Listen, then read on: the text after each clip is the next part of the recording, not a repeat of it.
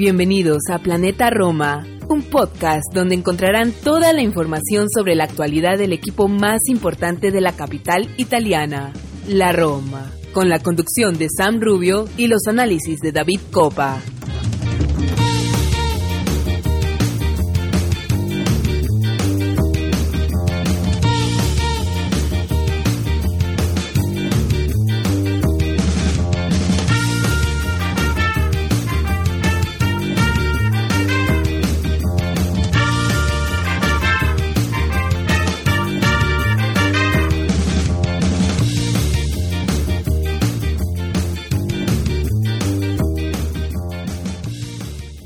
Todos y bienvenidos a una nueva edición de Planeta Roma Podcast, episodio número 113. Esta vez estamos en formato en vivo en nuestra plataforma de Telegram. Eh, muchísimas gracias a Gabriel, a Darío, al señor Ricky López, a Damián que están con nosotros escuchándonos desde el comienzo. Estoy como siempre con mi compañero de mil batallas y romanista 100% David Copa como les decía, no veníamos grabando muy seguido, pero ahora que, que comienza el fútbol de verdad y comienza la temporada, vamos a agarrar nuestro sweet spot para empezar a grabar semanalmente eh, otra vez. a ver, llegaron jugadores, llegó Shomurodov, llegó Matías Viña oficialmente, se habla de la partida de Erin Checo últimamente al Inter de Milán, la partida de Alessandro Florenzi al otro, al otro lado de Milán a Milanello eh, se hablan de nombres que podrían llegar, algunos que ya los que se han escuchado siempre que son Velotti, son los mismos nombres,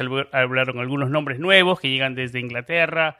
Abraham empezó a sonar un poco más fuerte. Tenemos a nuestro gran amigo Ricky López, eh, eh, bueno, gran seguidor del Chelsea, o sea que nos va a dar una radiografía buena de este jugador inglés. Y bueno, nada, y vamos a estar hablando toda la actualidad de lo que está pasando con nuestro equipo. Y bueno, vamos a darle. Ah, bueno, eh, las partidas de Pastore, de Ensonsi, que están, que se están hablando que se podrían dar. Así que de todo eso, el tema estadio también vamos a hablar, porque es un tema que ha bajado, que, a ver, con el, con el calchomercato, como que estaba bajo el radar el tema del, del estadio, pero han habido algunas novedades. Vamos a hablar de eso y algunas cosas más. Así que nada, eh, sin más a. Sin más a Anticipación, le damos la bienvenida a David Copa. David, ¿cómo estás? Un lunes por la noche, ¿cómo va todo? Hola Sam, eh, encantado de estar por acá por Planeta Roma otra vez. Un saludo a ti, a todos los que nos están escuchando hoy. Esperemos que se sigan sumando a lo largo de la transmisión. Y nada, como tú lo decías, ya lo había también comentado un poquito antes que tú te sumaras. Eh, tenemos un buen menú hoy, mucha polémica, mucho debate eh, sobre con todo lo que está pasando en los últimos días y, sobre todo el, el, foco en el mercado, ¿no? Que está siendo, como casi siempre, eh, el punto de debate del mundo romanista y en estos días un poco más criticado que siempre cuando más complicada es la situación y más difícil es llevar a cabo un mercado de fichajes debido a la situación económica que hay dentro del mundo y sobre todo del, fútbol que está afectando fuertemente. Así que eh, vamos a hablar de todo esto. Así que gracias a todos los que están por acá. Bueno, David, comenzamos con Calchomercato, entonces. Em, no, vamos a dejar Calchomercato para lo último. Vamos a empezar por el por la gira. Eh... empezar por los amistosos, entonces. Sí, vamos a empezar para dejarlo el tema más polémico, a ver si se nos suman más gente, más personas al, final de, de buena idea, del programa, ¿no? Bueno, comenzamos entonces a, analizar los amistosos. Y tal vez eh, Vamos a ver, que levanten la mano los que quieren hablar también con nosotros porque que, tienen que agregar. Pero, ¿qué sensaciones, David, eh, en líneas generales te dejan los amistosos frente al Porto, frente al Sevilla, frente al Betis, con una actuación de, del árbitro que, bueno, eh, que dejó muchísimo para desear. Y hubiera querido tener al, al padre de Escamaca ahí al costado del árbitro. En ese momento se necesitaba el padre de Escamaca. Pero bueno, David, ¿qué, sensaciones te deja te dejan esos amistosos de la gira por Portugal? Yo no soy como la gran mayoría de, al menos de, de, los que leo en Twitter, en Facebook, eh, que tienen unas expectativas muy altas para un torneo de pretemporada que ha sido atípico. Eh, yo trato de ver siempre el lado positivo de, las cosas y yo la realmente he disfrutado mucho esta parte, sobre todo por las imágenes y, la, las eh, fotos, los momentos, el, club ha estado trabajando de manera diferente a lo que estamos acostumbrados a las redes sociales y o sea, han estado poniendo como unas cápsulas, unos videos resúmenes eh, de lo que estuvo pasando en Portugal, en, esa base de entrenamiento de, poco más de dos semanas o dos semanas, eh, donde Mourinho se llevó al equipo a trabajar en, en, Portugal, a hacer una base de entrenamiento, a unir un poco el grupo. Y yo fui disfrutando mucho de eso, realmente eh, la foto, la alegría que se veía en el grupo, lo comentaba en nuestro grupo de WhatsApp eh, de, de, romanistas, que yo no recuerdo, no sé si, si, a ti te pasará lo mismo que veías en los entrenamientos, tanto entusiasmo, tanta alegría, tantas sonrisas.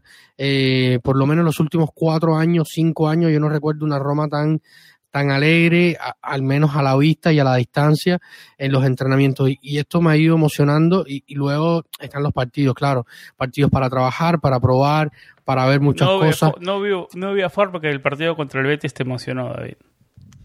Ah, a mí me emocionó el partido contra el Betis, ¿qué te puedo decir?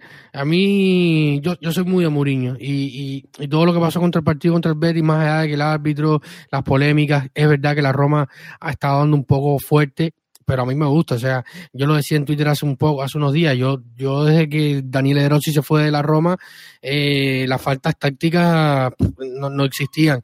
Y en estos últimos amistosos, entre faltas tácticas, entrada fuerte, garra, ganas de competir, ganas de luchar, se ve que hay un cambio de, de, de, mentalidad importante, o sea, no tengo el número, tendría que buscar los, los detalles, los, las estadísticas, eh, no sé si nuestro buen amigo Gabriel Torres, que está por ahí, que, siempre igual compartimos muchos números, tendrá el detalle, pero no sé cuántas faltas ha cometido eh, la Roma en las últimas dos temporadas, por al menos con, con Fonseca, incluso antes en esa temporada de Francesco y, Ranieri, pero eh, eran bastante pocas. Eh, y muchas veces cuando se hacían las faltas, era, no, eran faltas eh, por, por errores propios, por tratar de, de, de, de, cubrir una, un error que ya se había hecho de una pérdida de balón de las que estamos acostumbrados en los últimos tiempos, que esperemos que se vaya eh, disminuyendo a, medida que va pasando y creciendo el proceso de, José Mourinho.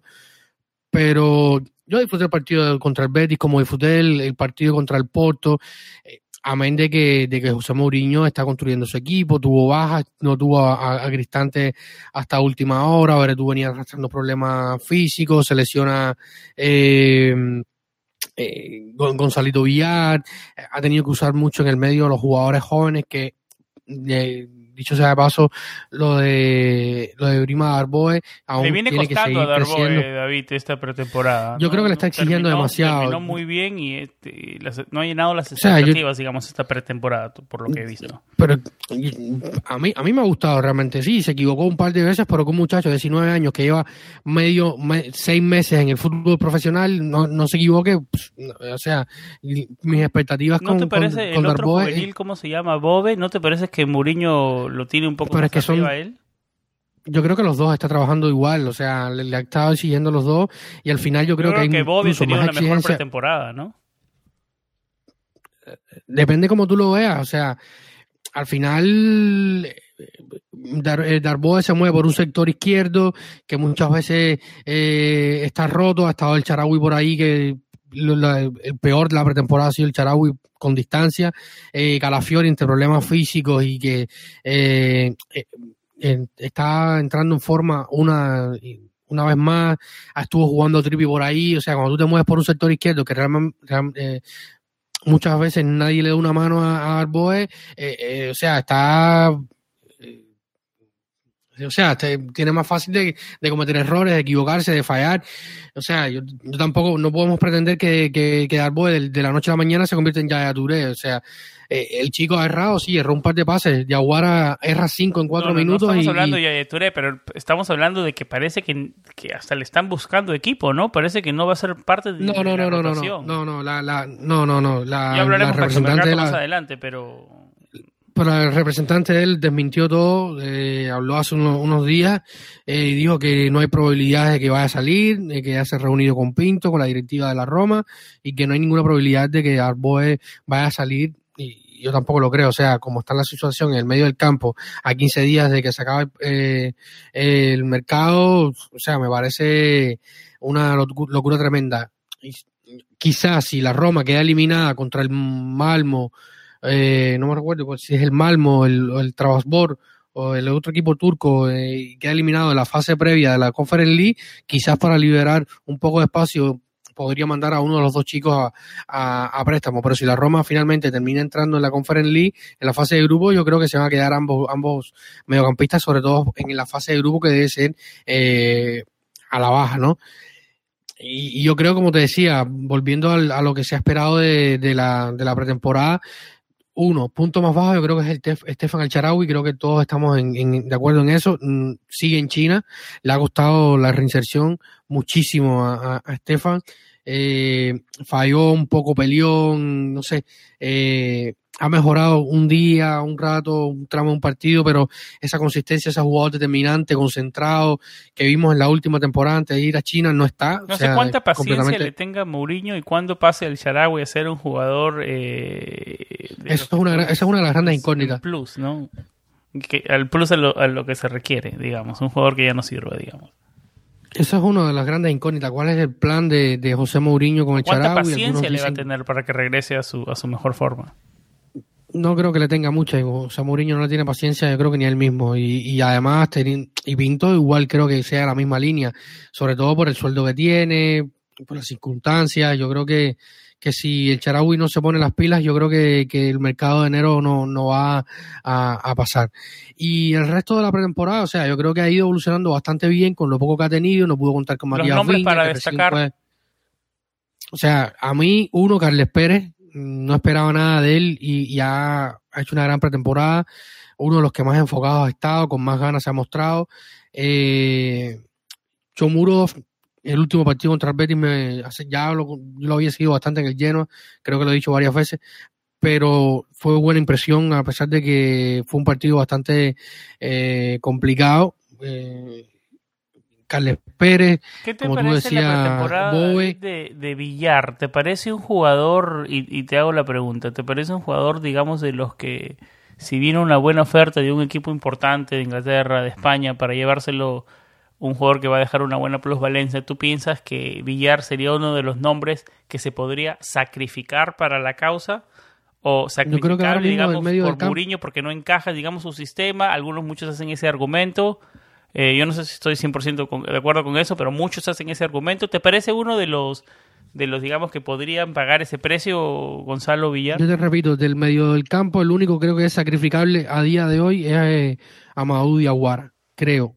O sea, es la impresión de que me da pero por el tema plusvalencia hoy, también y dinero. No creo, no. ¿Te parece un poco apresurado hablar que hubiéramos de para Villar? No creo, no creo. Me parece apresurado, digamos, hablar ese tema. A mí no me parece tan apresurado. si llega una oferta buena, digamos, el chico es muy excelente, pero si llega una oferta buena de plusvalencia. Tiene que ser, tiene que ser que ni Ensonsi, ni Olsen, ni Pastore, ni Florenzi, ni ninguno de los jugadores que está, ni Pedro, en eh, ninguno de esos 5, 6, 7 jugadores que están entrenando aparte, no, el día, el día 15, no el día 20 o 25, no hayan salido la Roma y llega una oferta por un jugador como Villar, quizás se lo piensen. Yo no creo que vaya a pasar realmente. Eh, me parecería una, eh, una tontería y una sorpresa bastante grande, porque a día de hoy hay muchos problemas en el medio campo. Veredú está saliendo de una lesión, el propio Villar está lesionado, Cristante eh, hace una semana y tanto fue que empezó su preparación. Incluso hoy salió una nota que él, Chumurov, Chomurov, Cristante y Viña habían estado en Trigoria a pesar del día libre entrenando eh, porque está atrasado en la preparación Cristante, eh, y eso no es un secreto para nadie, jugó sus primeros minutos contra el Betis y realmente se vio falto de ritmo. Eh, yo creo que sacrificar cualquier pieza hoy en el medio del campo, salvo a, Maudí Aguara, me parece una locura y no creo que lo estén valorando. Y tampoco el tema plusvalencia, o sea, ahora con el tema, estaremos hablando del tema un poco más adelante de Abran, todos están sorprendidos de dónde ha salido el dinero. Eh, eh, los 40 millones para Tami ahora. Nunca, o sea, se, han especulado sobre los posibles montos de que tiene Pinto a disposición para el mercado. Se habló de 70, 60, 80. Realmente nadie sabe a ciencia cierta cuál es lo que tiene a disposición Pinto. Eh, tipo Freaking, o sea, la administración de Freaking no filtra pocas cosas y esto imagino que aún menos.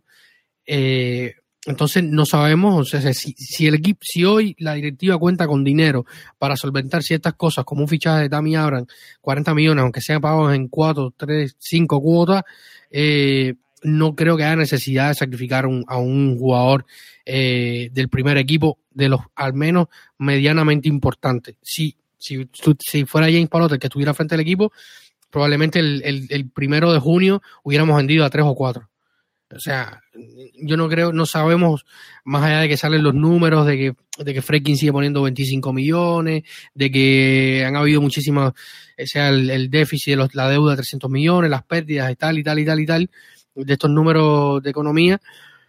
Eh, la realidad yo creo que va por, David, va por lo que ese pago, eh, digamos, a tiempo, no están desembolsando todo el dinero de, de, un, de uno solo, ¿no? Igual son 40 millones, o sea, eh, es un dinero que está, no está físico, no lo tienes al momento. O sea, evidentemente, pocos clubes hoy, yo creo que poquísimos clubes hoy pueden llegar a hacer una oferta del cash.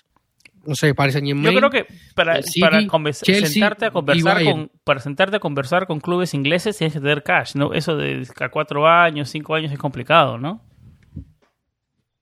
Es que hoy no puedes hacerlo. O sea, yo te digo, hay, en Italia es común, dentro de Italia, entre clubes italianos es común. Dentro de Italia, sales de Italia y ya se complica, ¿no? O sea, yo tampoco, yo tampoco estoy al tanto, ni, ni muchas veces eh, eh, fuera de eso se habla de la cantidad de las cuotas. O sea, yo tampoco la estoy al tanto de todo, pero no creo que todo el mundo hoy, o sea, eh, ¿cuántos fichajes ha hecho la Liga Española hoy? Dos, tres fichajes la ha hecho la Liga Española.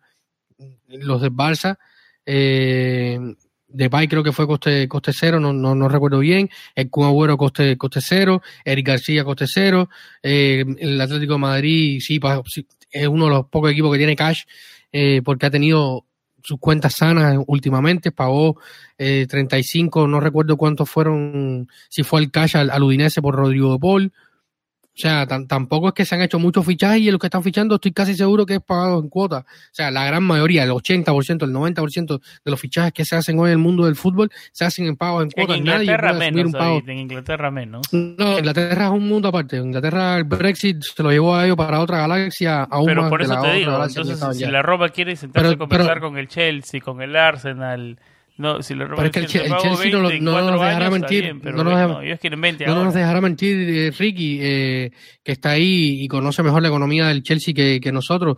Eh, el Chelsea es uno de los equipos que tiene sana la economía, ingresa muchísimo, es campeón de Champions, no le hace falta ahora mismo corriendo los 40 millones, o sea, eh, no lo creo, o sea, no, no creo. Si hay un acuerdo, porque Sky Sport dice hoy que hay un acuerdo económico, entre Chelsea y, lo primero, incluso antes de hacer el, acuerdo económico, se dijo, lo primero que dijo Gianluca Di Marcio es que iba a ser muy fácil, porque el Chelsea está, uno, abierto a que su jugador se vaya fuera de la Premier para que no compita en la liga contra ellos, y segundo, porque estaban abiertos a la, flexibilidad de pago, algo que no pasa con, con el Arsenal con Chaca, o sea, eh, yo no sé si ellos querían los 40 millones a la mano o tal, o cómo va a ser la cosa. el tema es que ya hay un acuerdo. para reemplazar a Erin. Me imagino, algo, eh, me imagino que están dando esa señal, diciendo, lo vamos a reemplazar. No, no, hay que hacerlo, hay que, hay que hacerlo, hay que hacerlo. Pero bueno, nos hemos ido al tema, esto vamos hablando después. Y para ir cerrando el tema de, los de los amistosos, eh, para darte mi opinión y luego tú me des la tuya, te digo, yo lo he disfrutado muchísimo, he visto un equipo que ha cambiado un poco la mentalidad, a pesar de que han habido muchas bajas. Viña, Cristante, Beretú, eh, Chomurodo se unió a última hora, de que tuvo medio equipo, a media máquina. Eh, a mí las sensaciones son buenas, más allá de ese error que tuvo eh, Rui Patricio, que lo, que lo, que lo encendieron en, las redes sociales en un terreno que estaba muy malo. ¿La alarma, David, de eso o, lo no, para nada.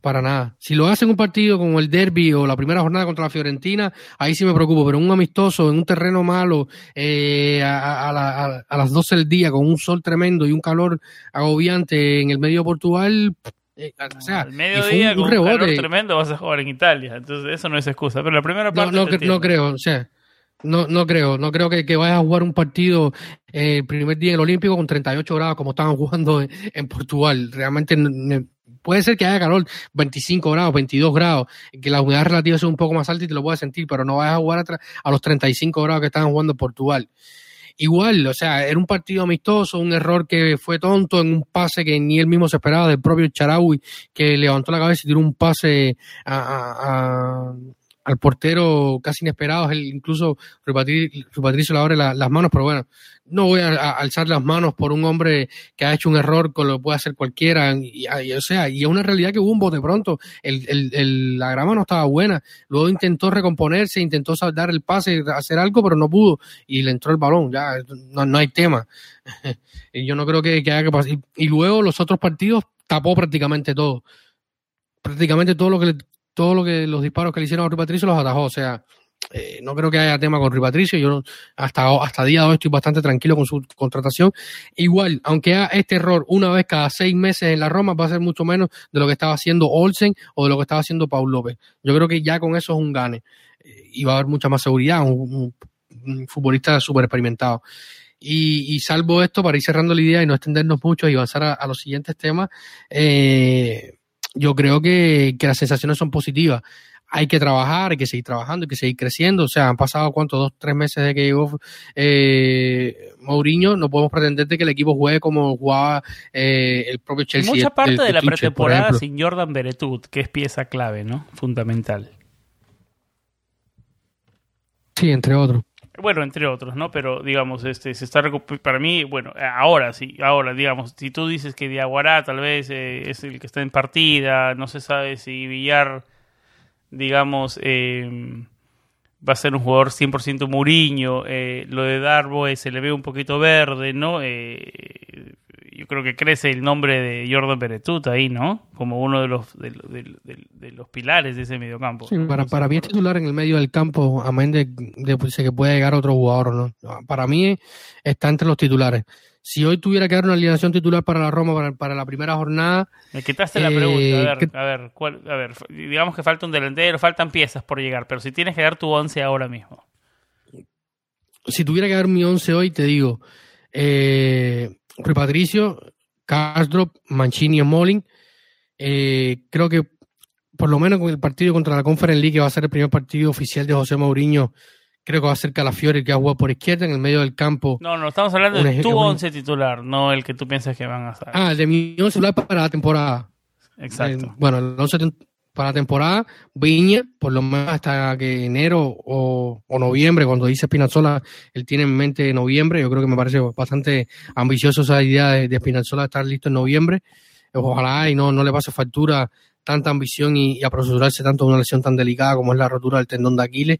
Eh, así que nada, eh, Rui Patricio, Smolin, Mancini creo que van a ser los titulares, eh, Castro por derecha, Viña por izquierda, el medio del campo creo que va a estar eh, si no llega alguien más, Cristante, eh, extremo por derecha, Nicolo Saniolo, Lorenzo Pellegrini eh, de 10 y Miki por izquierda con, eh, habrá que verla, va a haber mucha competencia por el 9. Yo creo que la jerarquía hoy, el último es Borja Mayoral, el segundo es Shomurov, así que como no está Tami, voy a poner a Shomurov de, de delantero titular por al menos para este inicio de la temporada. Yo estoy igual que tú. Eh, a ver, Rui Patricio, Carso por derecha, Viña por izquierda, Mancini, Smalling, Cristante, Beretut, Saniolo por derecha, Miquitane por izquierda, eh, Pellegrini atrás del 9.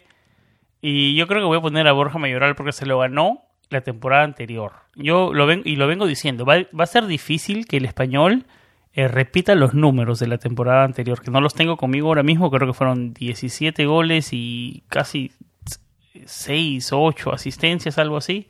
Eh, números importantes para una primera temporada. Tú piensas que va a repetir esos números, David, pero yo creo que ahora, digamos, con una con una Roma sin Erin Checo y sin un reemplazo digamos, ahora yo creo que el titular entre Shomurodov, por más que haya tenido un gol espectacular, con una definición eh, super cool y, tranquilo, no se puso nervioso para nada, pero yo creo que lo, que sea, lo que hizo Borja Mayoral lo pone un poco adelante del jugador de Yo creo que no. Yo creo que no, yo creo que esto es borrón y cuenta nueva. Eh, lo que pasó con Fonseca nadie se acuerda, solamente los jugadores que lo vieron no creo que, José Mourinho vaya a tomar mucho en cuenta de ello. esto era un tema que discutí hace algunos días con, un usuario en Twitter y creo que incluso tú estuviste por ahí por esa, por esa discusión. O sea, yo, yo no creo que, ahora mismo la jerarquía de Mourinho habla de otra cosa. Y lo que se ha visto En el campo es otra cosa. O sea, en el partido contra Triestina, creo que fue el último en Italia antes de viajar a Portugal, Edín anota un gol, autoseguido, José Mourinho se mete en el, en el, en el banquillo y va y le dice, no sé, le da un, consejo, por decirlo de alguna manera, a, a Mayoral. Y luego, estando en Portugal, en un entrenamiento que estuvo abierto a la prensa, creo que fue el, el, del viernes pasado, antepasado, no recuerdo, estuvo abierto a la prensa, eh, se termina el, entrenamiento y, José Mourinho se queda hablando blanco y tendido con, con Mayoral. Aquí hay dos cosas, o le está pidiendo, o le está dando consejos para mejorar algo o hay algo que no le gusta y ahí está también dando el consejo. Hay algo que, está raro con, con, entre el tema eh, mayoral eh, José Mourinho. Algo no le gusta a José Mourinho. Una de las hipótesis es por eso la, la llegada de, de, de Otra de las hipótesis es que podría ser un, el Chomurov podría ser el, el, Eto de, del tiempo del Inter de Mourinho. Otra hipótesis es que podría haber una, un 4-4-2 jugar con dos delanteros. Otra de las hipótesis es que, que también una de las, de las, más reales y de que yo creo que es posible que, que Chomuro va a ocupar cualquier puesto en el ataque porque lo ha hecho, puede jugar de, de extremo por dos bandas, de segunda punta, delantero. por izquierda eh, sí, y, y, visto lo visto con, con, con el Charaui por izquierda. Se habló de que en un momento determinado Lorenzo Pellegrini podría bajar un poco más al, al, doble pivote y, acercarlo un poco más a la base. Creo que Miquitari en ese caso jugaría de 10 y quizás muro arrancando por la izquierda. Eh, David, una pregunta. Hay varias alternativas. ¿Cuánto conoces a, ya que estamos hablando del, del, del, del, uzbeco, cuánto conoces a Eldor Shomurodov? Fue, a ver, de los puntos altos de un Genoa que más malas que buenas la temporada pasada, ¿no? Fue, digamos, fue lo mejor de un Genoa malo. Eh, ¿Qué más nos puede decir de este jugador para que el que no lo tenía tanto en su radar? Porque hace un año estaba jugando en la, en la Liga Rusa, en el Rostov. comenzó la temporada anterior en la Liga Rusa. Sí, y casualmente fue él el suplente de, de, de Sardar que estuvo en el Rostov también y después el Rostov pasó al Zenit, que casualmente Asmun está siendo, ha sido ligado también con la Roma. Y o sea, cuando llegó Chomuro a mí me llamó muchísimo la atención porque Uzbeko en, en jugador de 26 años, no tan, bueno, joven, pero no tan joven, digamos el perfil de 21, 22 que uno nos tiene acostumbrado a la Roma, ¿no? Sí, sí. Eh, entonces, como te decía, yo creo que me llamó muchísimo la atención un uzbeco en la Serie A, tan solo es el segundo uzbeco que juega en la Serie A. Para mí los uzbecos eh, los tengo más identificados como boxeadores que otra cosa. Eh, y entonces comencé a seguir si a, tiene el primer uzbeco que jugó en Serie A, lo dice, porque yo no lo tengo. Por ahí tengo el nombre, lo que es un nombre de eso impronunciable que no me, no me pidas a esta hora que, que me acuerde. Eh, el tema de nada, comencé a seguir a Chomuros porque me llamó la atención y es el típico fichaje de, de Preciosi que hace 400 fichajes cada mercado de verano eh, para su lleno y siempre a uno o dos latinas, como pasó con Piate que, o, Pionte, que después se diluyó en, sal y agua. Eh, y comencé a seguirlo porque me llamó muchísimo la atención. La segunda mitad de temporada fue muy buena en un en un Genoa que como siempre sube y baja, empieza con un entrenador hasta la jornada hasta la jornada 12, luego otro hasta la 24 y otro hasta la 38. Eh, es bastante difícil, eh, tenía dos delanteros como Destro que tuvo, tuvo un momento, la temporada que estuvo, creo que fue el mejor momento en los últimos 5 o 6 años de la carrera de Matías Destro, estuvo Escamaca que en algún otro momento hacía pareja con él, eh, luego se unió con, con Pashka, el croata que ahora está en el Torino, pertenece a la Juventus, y Chomuros empezó a, él mismo lo dijo hace poco en, una en, la, entrevista que daba como, como ya como jugador de la Roma, que la segunda parte de la temporada se empezó a adaptar un poco más. Y, y nada, eh, un jugador muy fuerte físicamente, lo vimos en el partido contra el Betis, lo que pudo hacer, un hombre que se mueve por todo el frente de ataque, muy físico, muy inteligente, hábil con el balón, no es un tronco a pesar de lo alto que es, maneja los dos perfiles, o sea, puede jugar por la, eh, se puede tirar a la derecha o a la izquierda, eh, tiene gol, yo creo que es un jugador súper interesante, súper interesante. A mí me gustó muchísimo lo que vi de él en el lleno, en un lleno complicado, donde muchas veces eh, no tenía buenos socios, eh, a veces era Goran Pandev tirando balones en profundidad, o, o, o, apelar una corrida de Zapacosta, y, y un esquema de, juego bastante complicado como el de Ballardini, eh, hizo ocho goles, casi nunca siendo titular. Eh, y sí, yo creo que es para, para llamar la atención. Yo creo que más, más que todos los números, las estadísticas, yo creo que es la calidad del jugador, el biotipo del jugador y la calidad que puede tener. O sea, eh, y hay material, hay material. Yo creo que, que, puede salir algo interesante. Es una apuesta, como casi siempre, pero tiene todas las condiciones para, para brillar. Y con, y con José Mourinho, que es un hombre que tiene tan buen ojo de mercado de, siempre, de toda la vida, hay que dar el beneficio de la duda. O sea, yo soy eh, muy pro, pro Chomurudov. O Shoma, como, como ser. Si, si la cortas el nombre, sería Shoma en ruso, algo así. Vamos a empezar a llamarlo Shoma, es un poco más fácil. Pero David, a ver, la pregunta, la pregunta para ti es la siguiente entonces. Eh, ¿Cómo está la Roma? Digamos, en mi opinión, los Fredkin van a traer otro delantero y van a soltar algo de dinero. Pero digamos que los Fredkin acá se cierra el mercado. ¿Estarías tú satisfecho con Borja Mayorari y Shoma como delanteros, eh, los únicos nueve que, que compitan por el puesto titular? Digamos, sabiendo que la Roma en enero, o digamos, inclusive mejor en el, en el mercado del próximo verano, va a estar en una mejor posición económicamente para poder traer un delantero top. ¿Estarías de acuerdo con eso o piensas que los freaking deberían traer a alguien ya? Para que compita ahí en el mix?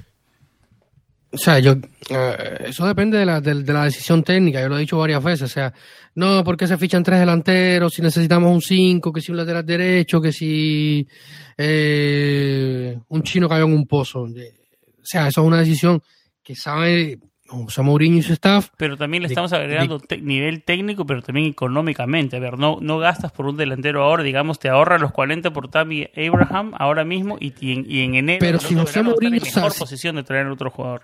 Si hacemos, si, si, asumimos la hipótesis de que José Mourinho no cuenta con, con Borja Mayoral, que es lo que puede pasar y ya se quedó porque estaba acordada la extensión de del, del préstamo un año más, y al final que esté un año más, un delantero más, Entonces van a traer la opción de comprarlo.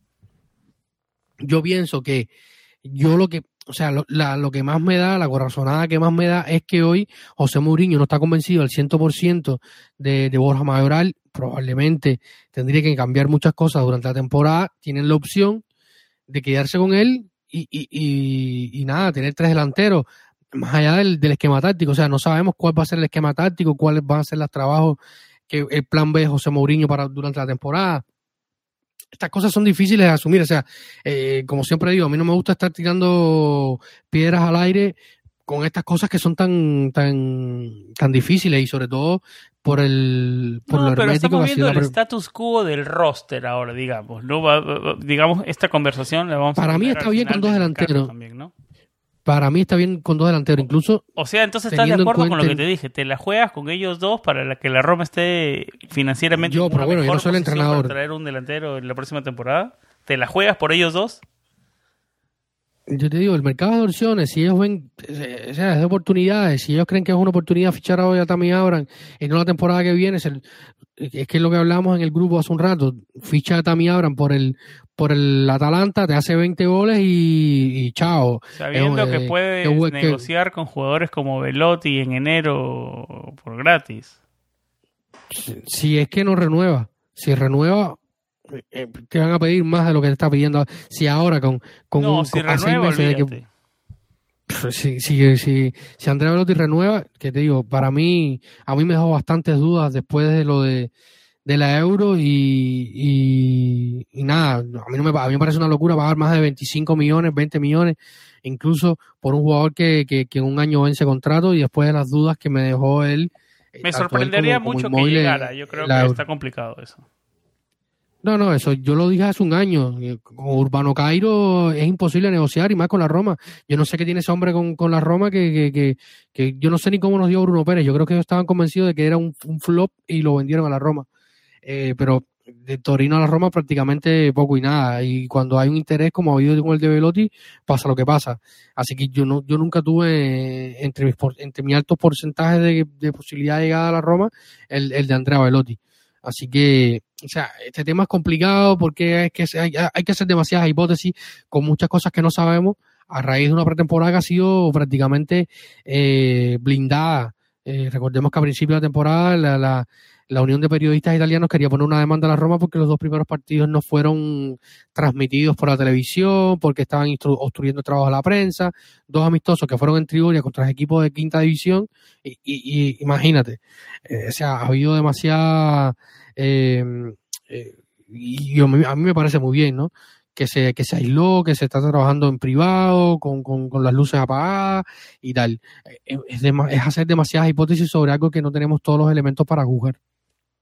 David, tenemos seis temas y en el tema número uno hemos, nos hemos tomado más de 30 minutos. Pero bueno, ya de, en el tema número uno tocamos los otros seis también a, a, a grandes rasgos. A ver, antes de meternos a Calcio Mercato, ¿está bien? Vamos a hablar del tema Estadio del Aroma. ¿Está bien? Eh, a sí, ver, digamos que... Un pequeño repaso. Un pequeño repaso en, en, dónde estamos ahora mismo, porque digamos que, digamos, la mayoría de romanisti se quedaron en que los Friedkin dijeron no más a Thor Divale hace, hace algunas cuantas semanas, digamos. ¿Cuál es lo último? Porque se nota que están trabajando por un nuevo estadio. Ha hablado la Raggi, la Virginia Light, la alcaldesa, la mayor de, de, de Roma. Eh, eh, están proactivos los Friedkin. ¿En qué están, David? Si nos puedes contar. Claro, eh, hay que recordar que cuando llegaron los Friedkin contrataron a dos, tres personas que habían trabajado en la administración pública italiana. Escalera, creo que era uno, no me acuerdo. Eh, que como tú lo decías, de, de es, un tema, es un tema que con todo esto calchomercado está bajando, que no, no está en el radar mucho, pero es un tema sí, muy al final este tema está li... Sí, es un tema que está ligado al, al final con, con, todo lo que está pasando, o sea, con todo lo que puede pasar en el futuro y que es, es importante en el, en el, factor económico. Y nada, hoy, hoy a, a día de hoy se, se, logró revocar el interés público sobre la zona de Tordivale. El interés público no era más lo que, eh, a ver cómo lo explico, para que sea entendible para todos. El interés público era lo, la, el, eh, o sea, el, va a quedar redundancia, el interés que, que, que, declaraba públicamente la Roma por construir un estadio eh, en la zona de Tordivale y poder, para poder, eh, se necesitaba cancelar ese, ese interés público sobre la zona de Tordivale para poder empezar otro proyecto en otra zona que aún no ha sido definida. Eh, y luego de mucho tiempo y tanta tempestad, de reuniones inconclusas, de, de votaciones infinitas, eh, donde muchas veces no se lograba la mayoría. Se logró, italiana que tanto eh, hemos hablado en este podcast, ¿no? Sí, la, la, la, clásica, la clásica burocracia italiana se logró revocar el interés público y a partir de ahí se está trabajando. O sea, se habla mucho en estos días de las posibles zonas, eh, que, que, hoy la del gasómetro sería la que más, ten, más, eh, más papeletas tendría para asumir la construcción del estadio, aunque todas estas cosas cambian diariamente pero los Frekis están trabajando en el estadio. Yo puse este tema en el guion porque alguien recientemente me preguntaba, me preguntaba por, Twitter sobre el tema y yo creo que, ellos están trabajando eh, con mucha inteligencia.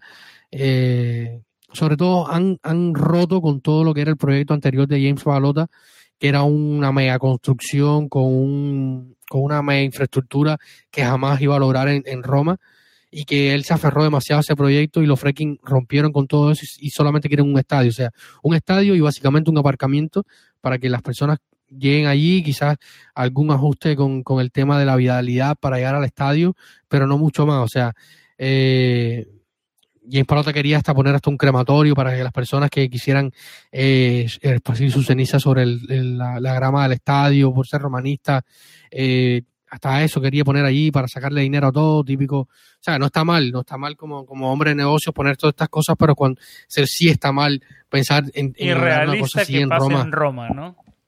Sí, sí, eso es una, eso es una, un sueño, un sueño que, que nunca va a realizar. Y los Fredkin rompieron con todo esto y, y, a día de hoy siguen trabajando y, so, y lo dejó Virginia Ray claro, ¿no?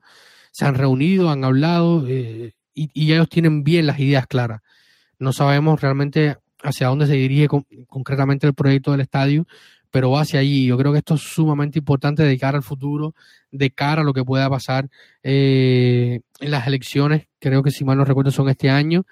Eh, hay por ahí varios candidatos que, o sea, que quieren hacer campaña con, lo, con los fanáticos romanistas diciendo que sí, que, que en uno o dos años se va a construir el estadio y tal, pero los Freaking no se dejan molestar por nada de estas cosas y siguen trabajando. Yo creo que, que era bueno remarcar la, importancia del, del, proyecto estadio, de que se ha roto con un, con un esquema que, que, estaba obsoleto y que no iba a llegar a ningún lado.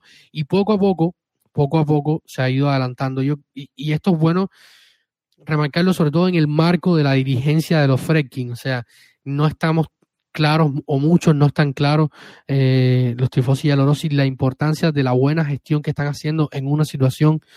Eh, yo me planteo cada día qué hubiera sido de la Roma con James Palotto al frente en medio de una crisis como la, como la del COVID-19. Realmente me lo pregunto a cada día qué hubiera pasado, cómo estaríamos, a dónde hubiéramos llegado, porque se hace falta mucha coherencia, mucha tranquilidad y, James Palota muchas veces demostraba de tener todo lo contrario a esto y yo creo que, que, es bueno remarcar la importancia del trabajo que están haciendo los Freaking, poniendo dinero, han puesto más de 183 millones eh, de euros en las arcas de la Roma para mantener el equipo a flote, más allá de lo que, de lo que, de lo que pagaron por la compra. Y esto vale decirlo, ¿no? Porque al final la, las ganancias hoy están siendo pocas. Eh, sabemos que los derechos de televisión en Italia no son los mejores del mundo, están bastante lejos de serlo. Y que los estadios están cerrados y todos estos temas, pero habían seguido. Yo, yo, esto es importante remarcarlo, ¿no? Que están trabajando en el estadio, están trabajando en los fichajes, están abriendo, o sea, estamos hablando de un, de un, de un fichaje de 40 millones en medio de la pandemia, la, eh, que la Roma se lo esté planteando cuotas a no al margen. Yo creo que, que esto, eh, esto merece. Muy proactivo eh, los freaking, ¿no? sentarse a analizar de, de, de, de, la, del tipo de directiva que tenemos. Ojalá que sea una constante por, los, por, por siempre, pero a día de hoy, a casi un año de haber llegado a la Roma, eh, me parece, me parece muy bueno. Los éxitos no son garantizados, pero si, si, si hay alguna ruta, el trabajo duro y el trabajo que vienen haciendo los freaking a veces eh, te pueda llegar, te pueda llevar a eso, ¿no? Nada, nada es garantizado, y menos en una ciudad como Roma. David, ¿algo más para decir del estadio? Bueno, lo resumiste bien, ¿no? Eh, los Freaking quieren un estadio de fútbol, intenté, ¿no? quieren un intenté. centro de entretenimiento y esperemos que encuentren un lugar, digamos, en Roma y si es en las afueras de Roma, no tan afuera y céntrico de un acceso, acceso fácil, ¿no? Eh, digamos, si fuera en las vías de tren a Fiumicino, en, digamos, pasas por ahí, eh, digamos, el traspaso tal, tal vez sería un poco más fácil no, no, no es fácil, David. Encontrar una ubicación en Roma es muy complicado.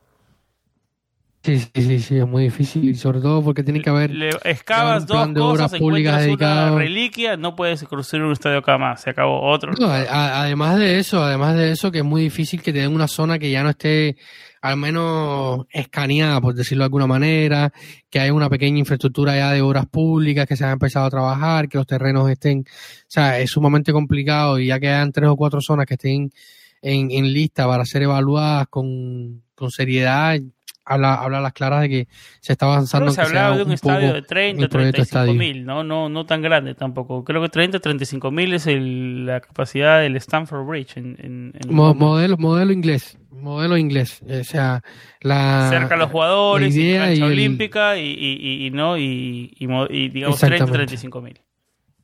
Exactamente. David, eh, nos metemos al calchomercato porque me pica la boca. Necesito hablar de Erin Checo. No puedo más. 43 minutos de programa y necesito hablar de Erin Checo. El jugador. Adelante que... usted. ¿Ah? Adelante, adelante. El jugador más controversial de los últimos, digamos. De todas maneras, el último, el, los últimos, el último año, después de lo que pasó con Fonseca, esa debacle, eh, lo, después de algunas declaraciones que tuvo, muchos romanistas dejaron de seguirlos, mucho odio en Erin Checo. Eh, se, se, iba al Chelsea, no se fue, se iba al Inter, no se fue, se iba al Juventus, no se fue, pero esta vez, David, parece que sí, ¿no? Esta vez se siente que sí se va. Eh, una Roma con Siempre Checo. se siente ver, que se va. David, David, yo no tengo nada, nada más que respeto por el Checo. Los números lo dicen, ¿no? Eh, he sido, a ver, fuera de Francesco y de Daniele, ¿no? El mejor jugador de la Roma esta década. Y, o, o, digamos, digamos, eso puede ser debatible, pero digamos la, No, mejor, no la contratación de la Roma en la década. Traer a un Erin Checo de 29 años por menos ahí, de está- 20 está- millones de euros con los números que se manejan ahora en el fútbol fue una negociación de las mejores de la Roma en toda la historia. O sea, traer a un jugador de ese nivel y con lo que hizo en la Roma por menos de 20 millones de euros fue una transacción genial. O sea, respeto para Erin Checo. Eh, la Roma sale de un, de un salario de 7.5 millones de euros, David. Es un, es un salario importante, ¿no? Eh, ¿Qué sensaciones te deja Edrin en general y, y, si esta vez sí se, ya se, se va Edrin Checo, ¿no? Se acaba la novela. La sensación, como te decía, como tú decías ahorita, es que se va, pero el, el verano pasado, en septiembre, el primer partido contra la Verona, tenía un, auto, un, auto afuera del, del Marco Antonio Ventegodi esperándolo. Ahora me, me, late que sí, esta vez sí. La otra vez yo lo tenía fuera completamente, yo hice un post de despedida que casi lloro y al final el hombre continuó. No, no, no, yo no, yo, hasta que no lo vea con la bufanda del otro equipo, eh, es que hasta que no lo vea anotando un gol con el otro equipo no me lo creo. ¿Por qué te voy a decir? Realmente es que en septiembre del año pasado, partido 0 el partido aquel que perdimos 3 a 0 en los escritorios con, con el Gelas Verona, el hombre no sale titular, le, le pidió a Fonseca no ser titular, tenía un auto de la Juventus eh, fuera del Marco Antonio Venteodi para llevarlo a Turín ya y al final no se cae. con Bonucci, con Sí, sí, sí, todos esos rumores, todos esos rumores se Sí, sí, todos esos rumores se corrieron de que se ya se estaba testeando con sus compañeros, de que se iba, de que si Pirlo, de que si el copón divino y al final terminó quedándose. La opción era Arcadius Milik y gracias a Dios los Freking otra vez tuvieron la coherencia de mandarlos a Suiza mandaron al, al, polaco a Suiza, a la clínica donde se operó eh, el ligamento cruzado Nicolás Saniolo. Ahí examinaron a Arcadius Milik que, y, le dijeron a los Frekin que no estaba bien. El resultado fue que en enero Milik se fue al Marsella y se lesionó a, los pocos, a los dos meses, otra vez. Y le dijeron que no, y, y, por eso no se hizo la operación. O sea, porque el cambio era Milik a la Roma y, el, y, Milik realmente no está sano, no es un hombre que esté sano, ha sufrido lesiones en los dos ligamentos, recaída, constante recaída y, y, así está. Y por eso no se, no se llega a cerrar. no te la... juegas que se va al Inter todavía. Yo sí me la juego. A mí me late que esta vez sí se va.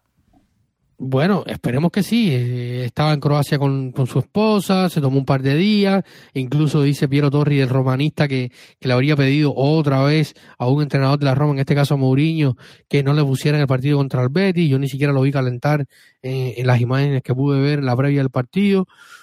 Eh, o sea, todo indica de que sí, va a ser jugador, jugador del nuevo jugador del Inter. Ahora, de que ahí a que lo sea, veremos. Tami Abraham dice mañana. Interesante, interesante. Oh, perdón, David, que te interrumpe. Interesante. Edin Checo jugando para Simón Inzaghi. ¿no? Jugador de Simón Inzaghi, Edin Checo, bueno, problema de ellos, ¿no? Nunca lo voy a venir.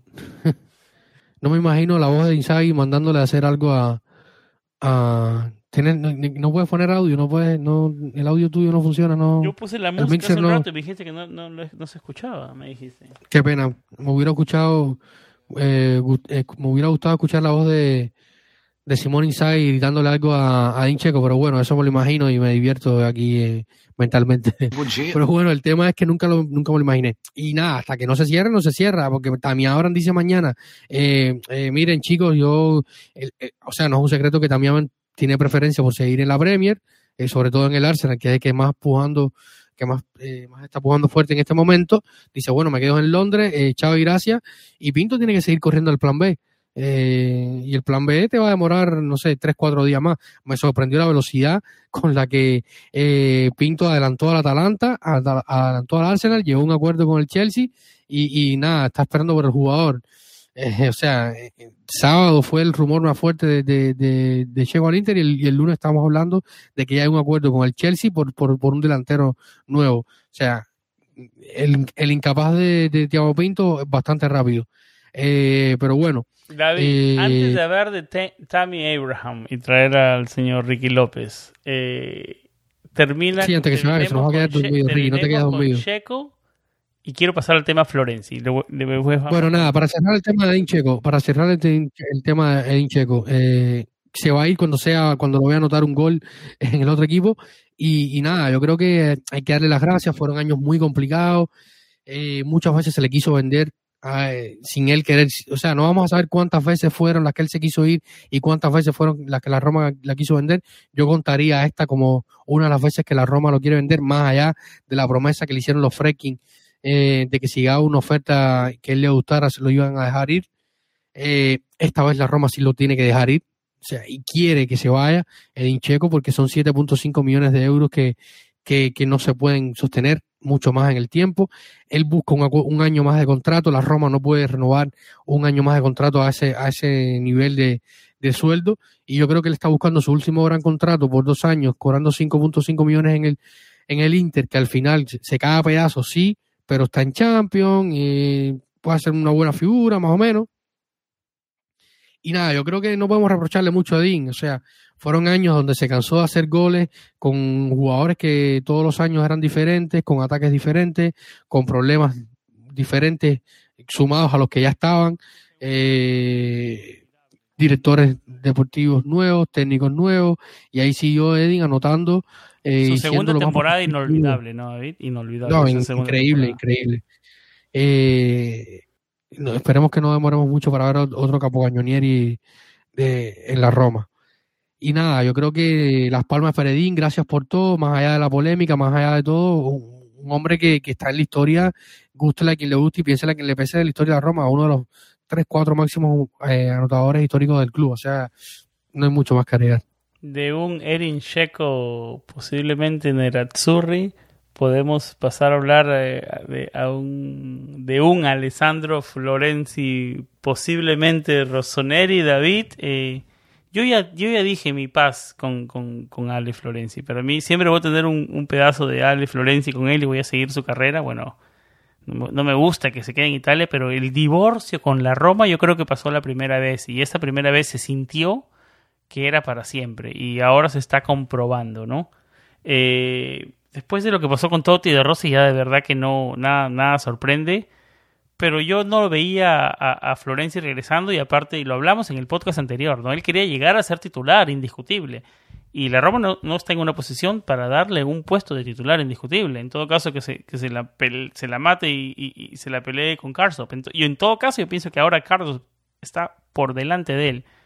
Así que nada, eh, parece que, bueno, no parece, es una realidad que, el, que Alessandro Florenzi con la comisión de la Roma se terminó eh, ¿Qué sensaciones, David, de verlo en Milanelo? Yo, yo realmente no lo había, no lo había venir. O sea, lo comentábamos en nuestro, nuestro chat. Eh, yo no lo vi venir. O sea, él, también se reduce bastante el mercado. Eh, quiero jugar aquí, quiero jugar allá, tengo tantas pretensiones y se les respeta, ¿no? Todos los jugadores tienen sus pretensiones y más siendo, hoy tienen aún más derecho siendo campeón de Europa sin mucho protagonismo, pero campeón de Europa al fin, eh, con, con, Italia. Y, nada, yo, yo, no esperaba que fuera el Milan, realmente. Sobre todo porque eh, se repetía una y otra vez el verso de, no, yo me voy, no me quedo aquí porque quiero ser titular. O sea, y te vas a ir a jugar a, uno de los equipos que tiene probablemente uno de los mejores laterales del hecho de la liga, que es Calabria. Eh, Calabria ante la lesión de la temporada pasada, eh, justo antes, que, que para mí lo dejó incluso eh, Florenzi para mí se gana un puesto en la, en la, en la Euro, o, por lo menos eh, Calabria no le hizo más fuerza a Florenzi porque se lesiona, porque la, los primer, la primera parte de la temporada, incluso hasta marzo, abril, eh, de, de, de y Calabria con el, con el Milan fue descomunal, uno de los mejores laterales del hecho de la liga, y para cómo lo pusieron en el medio del campo y, hizo también disertación, dio eh, Calabria, y, yo creo que si Calabria está como estuvo la primera parte de la temporada pasada, Florencia va a jugar bastante poco. A no ser que le hayan prometido, como decía nuestro buen amigo Gabriel, que va a jugar en otra posición. Algunas cuentas del Milan lo, lo, comentaban. Yo, francamente, no veo a, a, Stefano Pioli usando a, a, a Florenzi, a no ser salvo una máxima necesidad jugando en el medio del campo o de extremo por derecha o incluso por extremo por izquierda, no lo veo, porque además había opciones antes que él. O sea, que si se va al Milan, eh, es hacer cambio y a lucharse el puesto que no lo quería luchar en el equipo. En vez de lucharlo con Carson, lo va a luchar con Ahora, hay que hablar y hacer un poco de retrospectiva de todo lo que ha pasado, de los problemas que ha habido con Florenzi y tal cual, que todos los conocemos. No voy a hacer la, como decimos acá, la historia del tabaco. Eh, porque es bastante larga la historia de Florencia con la Roma, que nada, el punto de inflexión vino con Fonseca y la primera vez que sale, ya ahí se rompió, yo creo que ya se terminó de romper el encanto de Florencia y romanista, y, y este Florencia es un Florencia completamente distinto y que no, y no lo conocemos, o sea, tiene otra mentalidad, otras ideas, incluso me sorprendió bastante esto que decía Di Marcio hoy, que va a cambiar de, de su dorsal para romper con el pasado. No sé qué tan malo pudo ser su pasado, porque eh, en Roma, hasta que, a pesar de las lesiones y todo, se le quiso muchísimo, a pesar de que siempre hubo que lo critican, pero siempre va a haber quien, quien critique tu trabajo, sea lo que sea que tú hagas. Y si, hermano, no estás listo para lidiar con la presión, eh, chao y gracias, y, menos con la presión que se viene ahora con José Mourinho, que va a ser 14 veces más. Quizás él conoce eso y dice, bueno, mira, aquí ya me han criticado cuando estábamos en tiempo de paz, ahora en tiempo de guerra me van a criticar 10 veces más, mejor recojo mi equipaje y, y pongo rumbo a, a, Milano. Así que todos son hipótesis. O sea, todo lo que podemos hablar. Es desafortunado porque es, un jugador versátil, romanista, que ha podido ser útil a la escuadra. No, no sé si titular, obviamente. y, más hoy, que, necesitamos líderes. Si sale Dean, un líder menos.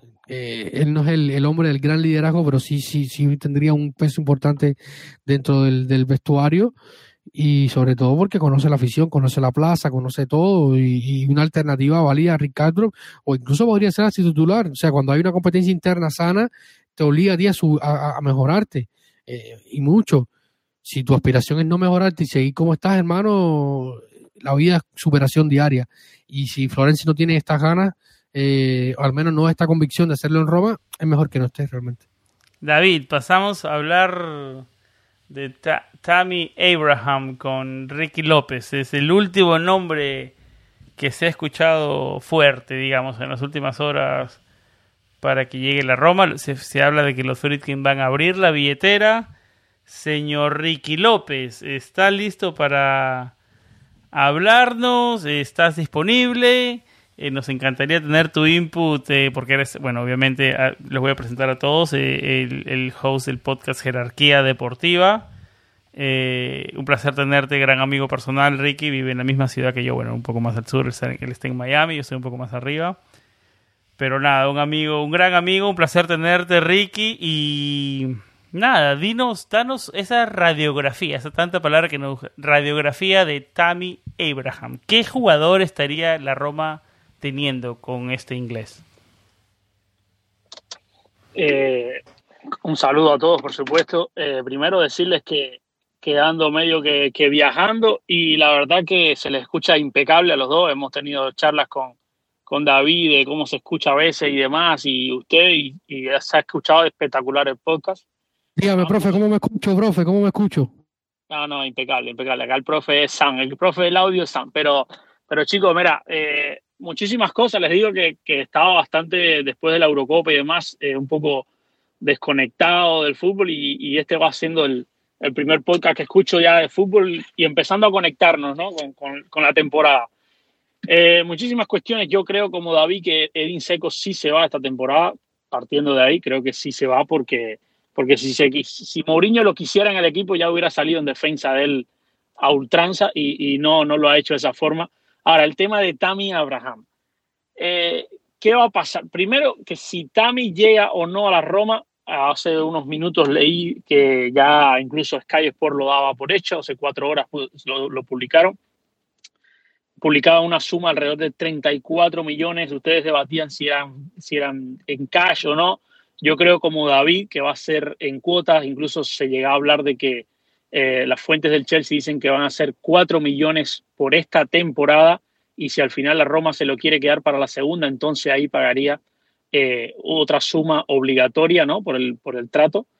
Eh, Tami es un jugador, vamos a decir, no, que sean similares ni mucho menos, pero perfil, perfil podemos decir que, que, Patrick Schick, por decir un nombre, porque son altos, porque son eh, de cierta forma no son lentones tampoco. ¿Qué nombre te dio para dar de ejemplo? ¿Qué nombre? No, yo sé que yo sé que no es el mejor, pero te quiero decir en la forma de ser de, de Tami, eh, por la altura, porque es delgado, pues a eso me refiero más que nada. Creo que Tami tiene más velocidad y ahora, eh, muy importante es que Tami tiene 23 años Y el punto clave de la negociación de Tami, yo creo que si Tami decide ir a la Roma, yo creo que es tremendo input para ustedes. Y, ya no vamos a hablar, yo no les voy a decir incluso ni lo deportivo, porque ya eso no, tenemos una bola de cristal para decir si va a salir bien o mal. Primero, lo que sí creo es que si Tami va a la Roma es porque tiene ganas de ir a la Roma,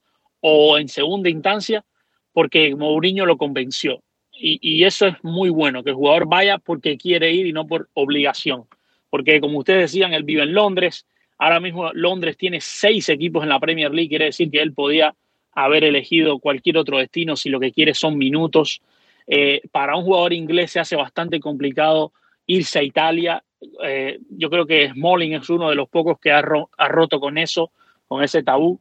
Y yo creo que si Tami termina yendo a Roma es porque quiere ir a Roma y yo creo que eso es muy importante para ustedes como, como tifosi y para el club.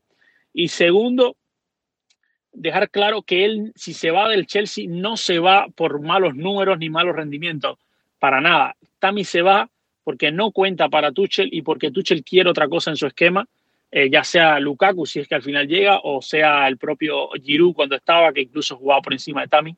Pero no es una cuestión de que Tami tenía malos rendimientos, como ha pasado en otras ocasiones, no. Tami estaba rindiendo bien, tenía buenos que jugó bastante poco y ahí fue la...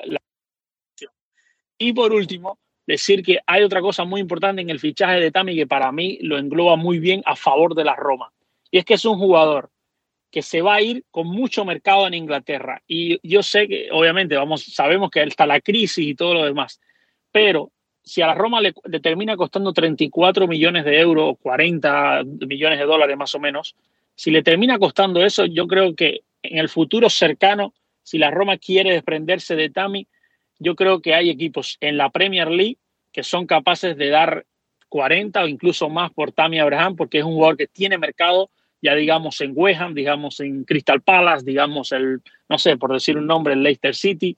Yo creo que son equipos que, que tienen un respaldo económico y que 40 millones no se le haría tan complicado en el caso de que deportivamente no fuera eh, Tami la solución para la Roma. Entonces, creo que tienen varios puntos a favor y como, como jugador del Chelsea y canterano, eh, y por el cariño que le tengo a la Roma, me alegra mucho que se vaya al club de ustedes y creo que es un jugador que tiene 23 años, que tiene buen cartel, pero además de eso, que lo mejor de Tami yo creo que todavía está por venir. No sé si va a ser en la Roma o si va a ser en China, pero creo que todavía estamos por ver la mejor versión de Tami Abraham. Excelente, Ricky.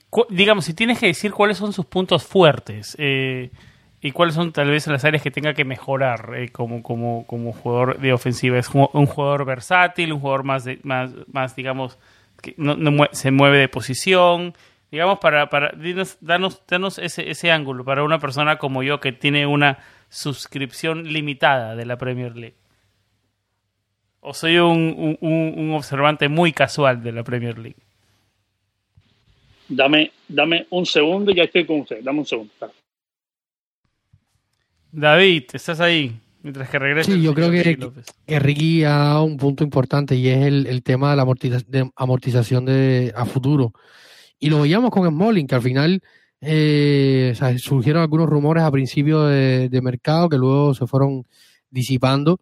Eh, Smalling le costó un poco más de, creo que fueron 15 millones a la Roma desde el, desde el United la temporada pasada y se habló de una oferta entre 2 y 13 del de Everton al final a mí me extrañaba que Mourinho se fuera a defender de un jugador con el que trabajó tanto y también en, en el United.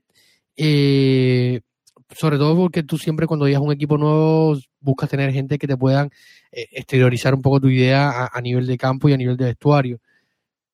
Pero esto es un punto importante porque al final, bueno, tú dices, traje a Tammy Abraham, lo suponiendo que lo vayan a pagar este año, cosa que parece a día de hoy que no va a ser así. Eh, hay que esperar un poco más que avance esta situación y, ver si el jugador se abre. Al final el, balón está en, la cancha de Tami, él va a decidir. El Chelsea está orientado a venderlo fuera, sobre todo porque no quiere la competencia, no quiere competir contra el jugador eh, en el rival de ciudad que es el Arsenal, eh, que sería el que el otro de los equipos que está adelante. Eh, si al final es también un jugador, eh, David, para que me responda la pregunta, de repente tú lo sabes. Eh, ¿Es un jugador 9, más versátil, puede jugar por las áreas o es más 9-9? Yo creo que, te lo decía Ricky, es un jugador eh, tipo chic. Eh, no me gusta mencionar mucho ese nombre, pero bueno. Eh, un jugador que... con, el, ejemplo. Pero bueno, vamos a, vamos a, o sea, se hablaron de los dos, de los dos perfiles que se hablaron, de los dos perfiles que se hablaron.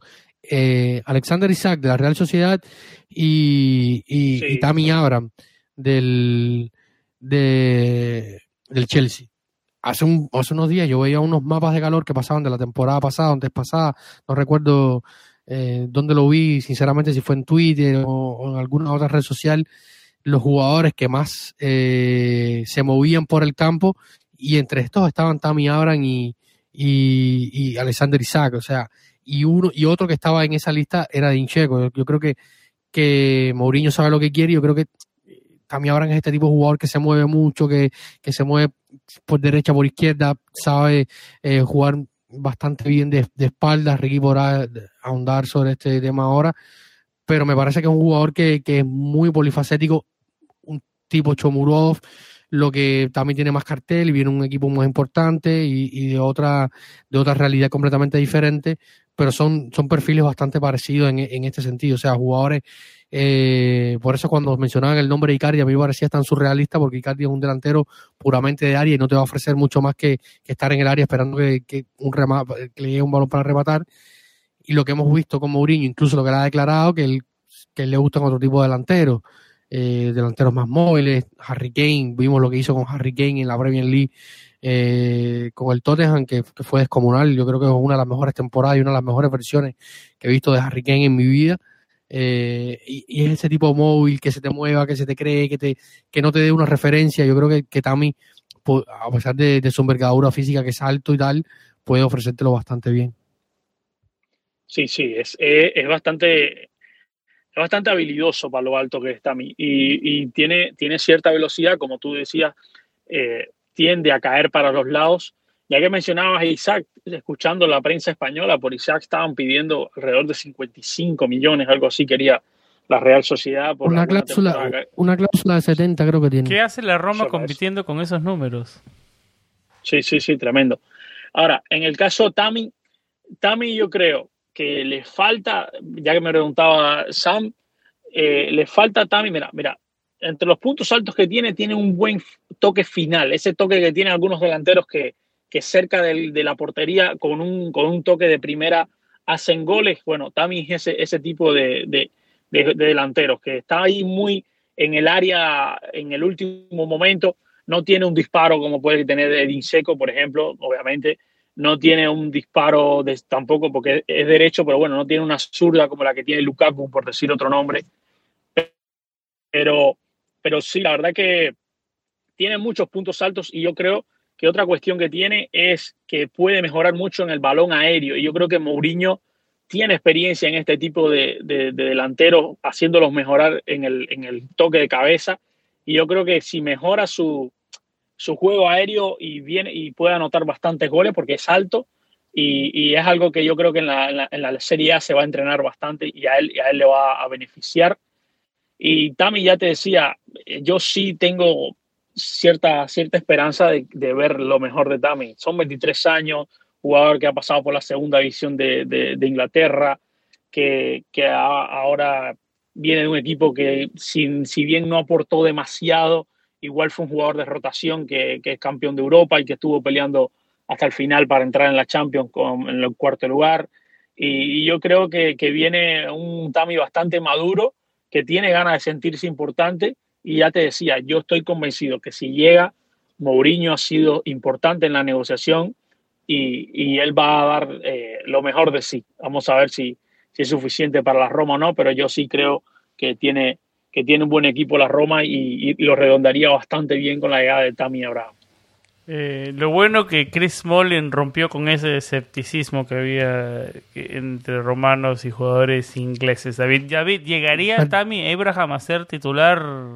¿Entraría de frente al, al a la escuadra titular, digamos? No sé si eh, Ricky, aunque aunque Ricky nos ha comentado que no estaba muy al tanto en los últimos días del fútbol, no sé si él si él hizo la pretemporada completa con el Chelsea, que creo que sí, eh, va a entrar de frente eh, en el 1-2 de, la hizo la, temporada la pretemporada completa Hizo la pretemporada completa, incluso anotó goles en la pretemporada, le hizo un gol al Arsenal, si, si mal no recuerdo, eh, que un partido que jugamos en el, estadio del Arsenal, que empezamos perdiendo, hizo un gol él y, se vio súper bien, la verdad que tengo que decirlo, se vio muy bien a tal esto es uno de los puntos importantes que, que pedía Mourinho. O sea, no quiere un jugador como Velotti que empezó a entrenar el miércoles, no quiere un jugador que, que, no esté listo para empezar ya. O sea, Mourinho quiere un jugador que esté listo para empezar ya. Tammy Abraham está listo para empezar ya. Es, eh, es, una realidad y esto es uno de los puntos importantes. Y lo otro que mencionaba eh, Ricky, que, que hay que tenerlo en cuenta. O sea, con el mayor respeto que se merece la Real Sociedad y Alexander Isaac por, por usar un punto de referencia que fue el otro nombre estaba en lisa, ¿no? Eh, o sea, yo prefiero, yo personal y, en mi humilde opinión, me parece que el salto de calidad para la Roma, o sea, propiamente, la Roma gana más fichando un jugador que viene desde el Chelsea, campeón de Europa, otra metodología de, trabajo, otra mentalidad, otra, otra completamente dimensión. Me parece que, que la Roma gana más y, sea, y el proceso de adaptación al trabajo de José Mourinho, que viene también con una metodología bastante inglesa y bastante moderna en cuanto a trabajo, eh, me parece que, que, que, es bastante, o sea, esto es, un, esto es una un gane para la Roma, porque me parece que Alexander eh, el salto para Alexander Isaac llegar a la Roma eh, aunque no, la, Roma y la Real Sociedad no están diferentes, pero las realidades sí me parecen bastante opuestas completamente. Las aspiraciones, sobre todo de la Roma en comparación con la Real Sociedad, que todo lo que logre hoy eh, sea, está bien, eh, a pesar de que todos los equipos siempre tienen sus metas y tal, me parece a mí que, que es mejor el salto de, de, Abraham, o sea, es más, es más coherente y es un gane por, por la realidad de donde viene y donde ha crecido. Así que, que, que, yo creo que esto también es un punto a tener en cuenta. Ricky me ha mandado un mensaje ahora, me decía que, no, que nos tenía que abandonar. Un millón de gracias a, Ricky por, por, por haber estado acá y conversar un poco de Tami. Así que yo creo que, que vamos a ir terminando ahora toda la información y vamos a darle paso a ustedes que nos vayan comentando sus ideas y lo, y, y, lo que quieran comentar acerca, acerca de esto. Para resumir, David, para resumir, David, ¿tú te la jugarías por Shomurodov y Borja Mayoral solos hasta que traigan otro jugador o piensas traer a alguien? Tú, tú, David Copa.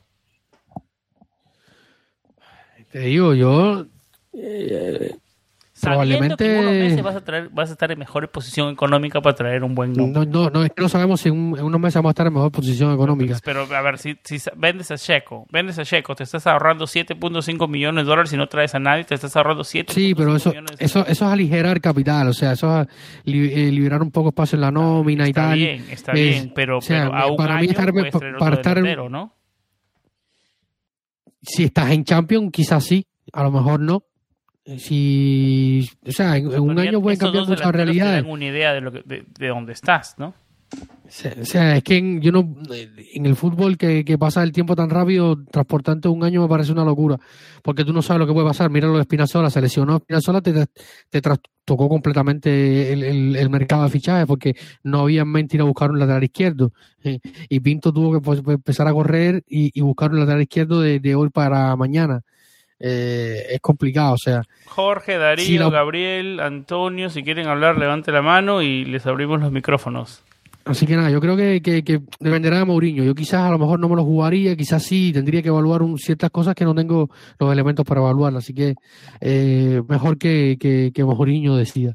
Así que nada, los que quieran hablar, comenzar, levantamos las manos, le activamos el micrófono y, y comentan sus ideas o lo, o lo que quieran debatir o, o, lo que sea. David, eh, un tema que no tocamos y lo, lo tenía aquí, lo agregué al final, eh, los posibles rivales de la Conference League, porque el torneo comienza en los próximos días. Eh, bueno, el, turno de la Roma es se acerca cada vez más. Los rivales posibles son el Molde de Noruega, que es, digamos, es un equipo de los más grandes, de, digamos, más importantes de, de Noruega que viene en un buen momento. Ah, y el Trabzonspor de, no sé si lo pronuncié bien, Trabzonspor de Turquía. El equipo de Bruno Pérez. Donde juega Bruno Pérez y el Yerviño. Ah, así que tal vez haya un reencuentro con Bruneto o nos tengo que viajar a Noruega. Eh, ¿Cómo ves estos rivales? Eh, peligrosos, ¿no? a, ver, a ver, digamos, de los nombres más fuertes de los que los pudieron tocar, ¿no? Sí, en una urna donde habían equipos de Luxemburgo y de Eslovaquia y de Eslovenia, Lituania, Bielorrusia, y nos tocaron eh, dos equipos con tradición futbolística y que realmente tienen grandes aspiraciones a estar en este torneo. O sea, pudo ser mucho más sencillo, pero bueno, somos la Roma y siempre nos toca lo más complicado. Eh, nada, el primer partido, si mal no recuerdo, terminó 3 por 3 se va a definir en, el, en la segunda, en el segundo partido. Eh, yo creo que son rivales los dos te van a, quizás los turcos te puedan exigir un poco más por la plantilla que tienen, Gerviño, Bruno Pérez eh, y tal, eh, te pueden exigir un poco más. Estamos a nueve días del debut en Conference League, desde que estamos grabando. Antes tenemos el antes tenemos el amistoso con el Raya Casablanca en el Olímpico de Roma, eh, que marcará el retorno del público al Olímpico. pero sí, va a ser un partido complicado. Cualquiera de los dos que sea, va a ser un partido complicado teniendo en cuenta la, la realidad que se está viviendo en el, en el equipo pero yo creo que se puede pasar, o sea, no tampoco es imposible, creo que se puede pasar y también creo que va a depender también un poco el mercado de entradas y salidas, si se va o no a Conference League. Si se va a Conference League, sí se va a necesitar eh, quizás apresurar un poco el paso en el mercado. David, ¿algo más antes de ir cerrando? No, yo creo que ya hemos hablado completo, hemos hablado bastante. Eh, David, eh, ¿cómo te podemos encontrar en tus redes sociales? Estoy en Twitter siempre y hablando boberías, eh, Davidcito-RC, ahí siempre me puede encontrar para debatir cualquier cosa que, no sea criticar a Pinto. Y obviamente todos los noticias de la Roma en español en nuestra página web. David hace un trabajo excelente en planetaroma.net y Alex también, ¿no? Hay que, hay que, hay que decirlo. Eh, David, ¿te quieres decir algo de nuestro programa de Patreon? Porque quería agradecerle a Irving Sainz, que es nuestro último Patreon. La verdad que muchísimas gracias por apoyarnos y apoyar lo que hacemos acá. ¿Quieres hablar un poco más del programa de Patreon, David? Bueno, tú, puedes hablar mejor que yo de eso. O sea, tenemos empezamos un programa de Patreon porque realmente eh, para apoyar, sobre todo, mantener la, web, los costos del hosting y tal. Eh, nosotros hacemos esto de manera desinteresada bueno, el interés está en, la Roma, obviamente, pero sin ningún, sin ningún interés monetario ni nada. Pero bueno, iniciamos este programa de Patreon sobre todo para mantener el, el, hospedaje de, nuestra web y poder seguir creciendo. Y, nada, como lo decía Sam, hace poco se nos unió nuestro primer Patreon, eh, Irving Sainz. Eh, y nada, agradecerles y que sepan todos que, que, tenemos este programa y que siempre una pequeña ayuda para, para mantener la web eh, está bien agradecida. Patreon, patreon.com slash planeta Roma. Eh, a ver, alguna, algunas cosas también les damos, ¿no? De un regalo sorpresa de bienvenida. Eh, y bueno, eh, el podcast un, un, par de horas antes de que salga en todas las plataformas generales, un early release y una invitación a nuestro a nuestro WhatsApp privado del grupo de Patreons de Planeta Roma, que se está poniendo más activo últimamente, ¿no, David? Sí, sí, últimamente está bastante activo. A mí me puede encontrar en mi cuenta de Twitter, no soy para nada activo, soy el, opuesto de, activo, Samuel Rubio 99. Eh, nuestra página principal, obviamente, planetaroma.net. Nuestro podcast está en Patreon, en Apple Podcast, Google Podcast, Stitcher, Spotify, iHeartRadio, TuneIn Radio y la forma más fácil, obviamente, siempre, planetaroma.net, planetaroma.com, planetaroma.net slash podcast. Es la, la forma más fácil de siempre escucharnos. Gracias a Antonio, Javier, Gabriel, a todos los que estuvieron, a Ricky López, David. Eh, un placer. Eh, nos volvimos a reencontrar y espero, David, que empezamos a, empecemos a encontrar nuestro ritmo y empezar a grabar más seguido. Que ahora sí se viene el fútbol competitivo. Sí, ahora sí viene el fútbol que cuenta, el fútbol que cuenta y nada, vamos a estar más activos como siempre. Ha, sido, semanal. ha sido un largo verano, un poco suave de noticias, pero empieza ahora empieza a recargarse todo. Así que. Eso, eso, eso de suave verano y con pocas noticias discutibles. ¿eh? Pero espero que hayas encontrado el tiempo de recargar las baterías, porque se viene un, año lleno de, de emociones con Muriño al mando. David, un placer hablar contigo. Eh, nos fuimos de largo, de en serio, este episodio. Eh, bueno, creo que la parte editada no va a ser tanto, Así que nada, un placer hablar contigo. Estamos hablando pronto y como siempre, lo más importante, que estén con vibras positivas, que estén bien, estén safe, siempre sigan cuidando. ustedes, su familia, siempre con vibras positivas y como siempre lo más importante, Forza Roma. Chao.